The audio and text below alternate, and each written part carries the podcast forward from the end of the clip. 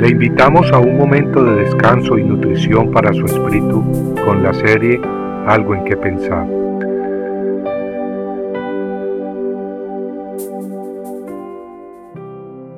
Doy gracias a Dios porque hablo en lenguas más que todos vosotros. Sin embargo, en la iglesia prefiero hablar cinco palabras con mi entendimiento, para instruir también a otros, antes que diez mil palabras en lenguas. Primera de Corintios capítulo 14 versículos 18 al 19. Qué fácil es caer en extremos. A veces en la iglesia le damos mayor énfasis a una parte del consejo bíblico, ignorando totalmente los otros aspectos que lo complementan. De esa manera, en lugar de descansar en el balance que Dios nos da, caemos en un extremo.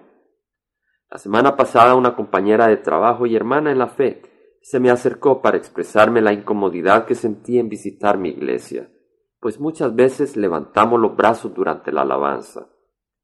Pero qué hermoso es poder elevar nuestros brazos al cielo y en la intimidad de nuestra congregación adorar a nuestro Dios. Qué triste que esta hermana se escandalice por eso.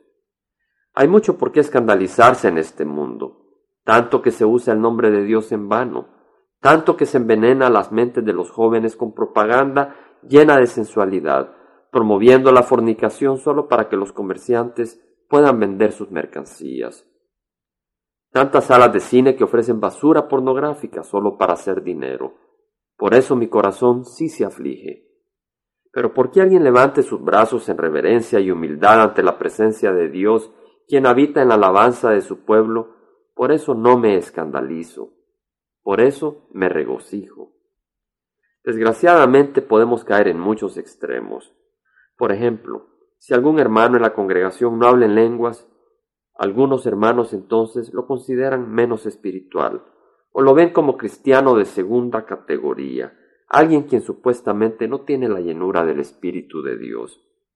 Sin embargo, en 1 Corintios 12:11, el Señor nos dice que el Espíritu distribuye sus dones individualmente a cada uno según su voluntad. Así como hay diversos miembros en el cuerpo de Cristo, así hay diversos dones, distribuidos de acuerdo a la voluntad de Dios. Si bien es cierto que el don de lenguas es un regalo hermoso y deseable, debemos reconocer que no es el más importante de los dones del Espíritu Santo.